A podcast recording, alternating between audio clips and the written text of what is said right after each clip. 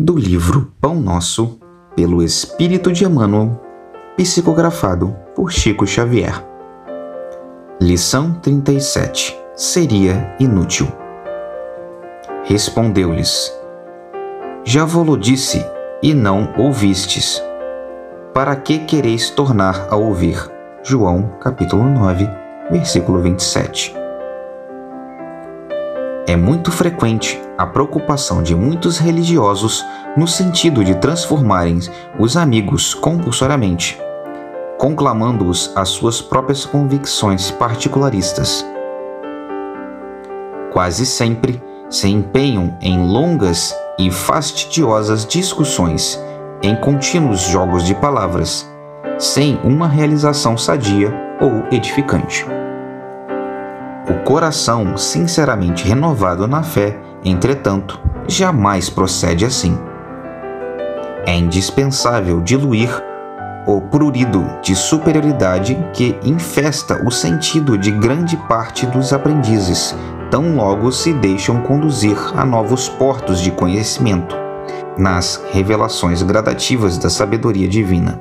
Porque os discutidores de más inclinações se incumbem de interceptar-lhes a marcha.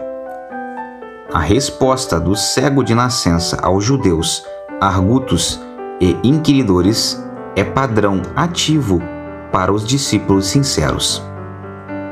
Lógico que o seguidor de Jesus não negará um esclarecimento acerca do Mestre, mas se já explicou o assunto se já tentou beneficiar o irmão mais próximo com os valores que o felicitam, sem atingir o alheio entendimento, para que discutir?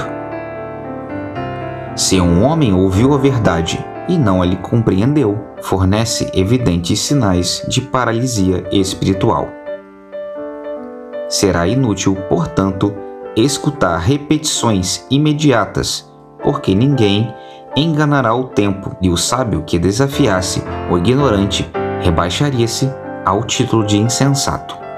Não percas, pois, as tuas horas em elucidações minuciosas e repetidas para quem não as pode entender, antes que lhe sobrevenham no caminho o sol e a chuva, o fogo e a água da experiência. Tens mil recursos de trabalhar em favor de teu amigo, sem provocá-lo ao teu modo de ser e à tua fé.